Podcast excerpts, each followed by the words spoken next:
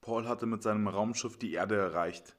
Mehrere Wochen war er durch fremde Galaxien gereist, doch nun kehrte er zur Erde zurück. Seine grauen Hände klammerten sich an das Lenkrad des Raumschiffs. Wenn er in den Spiegel blickte, erregten die gelben Augen und die graue Haut seine Besorgnis.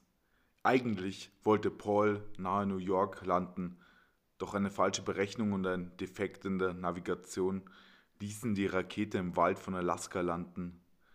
Es war Winter. Schneeflocken umgaben die Rakete, bis der Wald zu sehen war.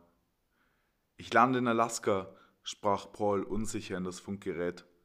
Die Einsatzkräfte der amerikanischen Weltraumbehörde würden vor Ort sein, wenn er landete. Paul hatte den Auftrag, das Leben von Außerirdischen zu erforschen.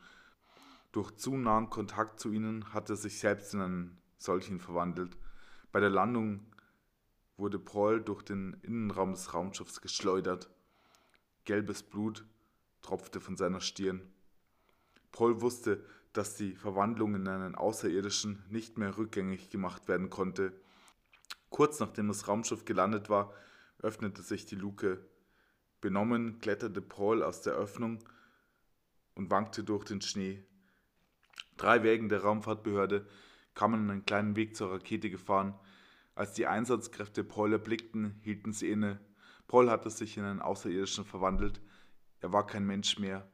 Bevor die Helfer begannen, Paul zu betreuen, stiegen sie wieder in die Autos und verließen den Landeplatz.